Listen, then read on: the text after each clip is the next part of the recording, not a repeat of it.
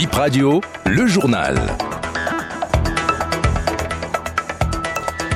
Bonsoir à toutes et à tous, vous êtes sur Bip Radio et voici le sommaire du journal. Affaire détournement de fonds à l'OBSSU, Jean-Baptiste Elias donne des explications sur les possibilités qui ont abouti à la réussite de ce forfait. Difficultés relationnelles entre le Bénin et le Nigeria, Patrice Talon affirme que le pays voisin avait fermé ses frontières suite à l'intoxication des Béninois. Les journées de l'enfant béninois édition 2023, un acteur de la protection des enfants appelle à une mobilisation continuelle et quotidienne pour les droits des enfants en République du Bénin. L'essence de son propos dans ce journal. À nouveau, bonsoir. Entre-temps, le Bénin a eu quelques difficultés relationnelles avec le Nigeria. Ces difficultés sont induites par des responsables politiques béninois. Ceci est une affirmation du chef de l'État dans l'émission télévisée diffusée hier sur la chaîne nationale. Patrice Talon. Le Bénin a connu quelques difficultés relationnelles avec le Nigeria et qui ont été euh, exclusivement induites par euh, l'intoxication. Vous savez, quand le Nigeria a fermé les frontières avec le Bénin, vous savez ce qui a été à la base? Ce sont des Béninois, des responsables politiques, des nostalgiques du passé, mécontents de, de l'ordre et du développement qui s'opère au Bénin, qui, avec des personnalités de tous autres extérieurs, qui sont allés euh, dire aux autorités nigérianes que le régime du Bénin est devenu un danger pour le Nigeria. Le Nigeria n'a pas fermé les frontières pour une cause nouvelle de dysfonctionnement de nos relations ou bien de, de crise entre nos deux peuples ou de crise entre euh, les autorités policières, douanières ou autres. Pas du tout. C'est parce que des gens sont allés intoxiquer l'ancien président Bouhari pour lui dire si vous fermez les frontières, en trois mois, le régime talon va tomber. Et on lui a dit voilà, ce régime du Bénin fait la promotion de la corruption, de la contrebande, de ceci, de cela. Les gens disent ça sur leur propre pays, juste parce qu'ils veulent faire tomber un régime.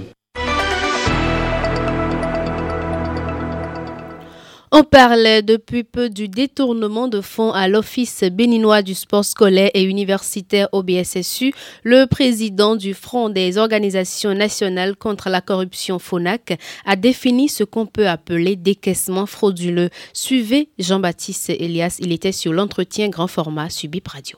Le décaissement frauduleux peut avoir plusieurs méthodes. Soit on a demandé à l'intéressé de signer des chèques pour des activités fictives. On signe les chèques. Si la double signature est exigée, eh bien, le second aussi est complice. On signe les chèques et puis on délivre les chèques à quelqu'un qui encaisse pour des activités qui n'ont jamais été faites, qui n'ont jamais été programmées, qui n'ont jamais été réalisées. Ce qui se passe aujourd'hui, euh, on l'a connu déjà avant. Hein. Quand nous, nous avons fait les recherches pour chercher à savoir ce qui s'est passé, on s'est rendu compte que les directeurs généraux à l'époque prenaient ces fonds les sortaient, les plaçaient à la banque et récupéraient les intérêts pour les mettre sur leur compte propre après. Et du coup, le temps de réaliser les objectifs pour lesquels le financement a été octroyé, ce temps passe et en fin de compte, on se rend compte qu'on a eu un taux de consommation très faible. Nous avons connu des cas au niveau donc euh, de l'ancienne BCB, Banque commerciale du Bénin à l'époque, avec euh, le marabout du président Mathieu Kéréko à l'époque. Des responsables au niveau de la BCB sortaient l'argent pour des activités qui n'ont jamais été programmées et les mettaient sur des comptes donnés c'est ce que nous appelons les sorties fictives, n'est-ce pas, de l'argent. C'est aussi simple que ça. L'argent est dans le compte, on crée une activité fictive, on signe un chèque et puis on sort l'argent. Celui qui prend l'argent en dispose selon les règles, n'est-ce pas, de partage que l'on a mis en place. Voilà pourquoi dans le dossier concerné, il y a plusieurs personnes qui sont mises en cause à l'instant, Jean-Baptiste Elias, à partir de 20h, vous pouvez suivre la rediffusion en intégralité de l'entretien grand format Subip Radio. Le 23 décembre est consacré au Bénin pour la journée de l'enfant béninois. C'est une journée célébrée à travers diverses activités de sensibilisation pour le bien-être des enfants. Elle vise à faire le point des avancées en matière de protection et de respect des droits de l'enfant béninois et plus particulièrement mobiliser l'opinion publique autour des intérêts des enfants. Noé Consolas Ronconou, coach scolaire et psychosocial des enfants et des adolescents, sur l'importance de travailler au quotidien pour protéger les enfants. La question de protection et de développement des enfants est d'une grande nécessité. Et le Bénin, en tant qu'un pays de développement, en tant que pays qui travaille pour le développement et la protection des enfants, a décrété le 23 décembre comme journée de l'enfant béninois. Donc aujourd'hui, en 2023, nous sommes à la 28e édition de cette célébration, une journée de grande mobilisation et de réflexion autour des questions liées à la protection, à la promotion, au développement de l'enfant béninois alors, nous voudrons simplement rappeler à tous les acteurs que cette journée est donc l'une de ces journées que nous, nous utilisons pour mener beaucoup d'actions de sensibilisation, formation, des actions de soutien et d'accompagnement à l'endroit de nos chers enfants. Juste après le 23 décembre, les enfants continueront à exister. Les problèmes ne seront déjà pas à leur fin. Alors, nous devons continuer à nous mobiliser autour des questions liées à la protection de l'enfant.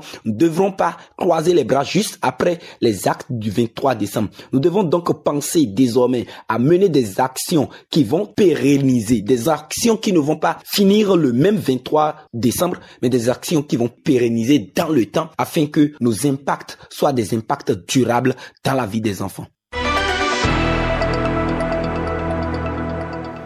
Séance de prière à quelques jours des fêtes de fin d'année, les responsables religieux se fixent des dates pour différentes raisons. Pour les christianistes célestes, le pèlerinage à la plage, à la plage de Semekpoudi du 24 au 25 est d'une importance capitale comme chez les fidèles de l'Église catholique qui privilégient les minuits chrétiens le 24 et le 31 décembre. Pour les églises évangéliques, les rencontres de fin d'année sont relatives.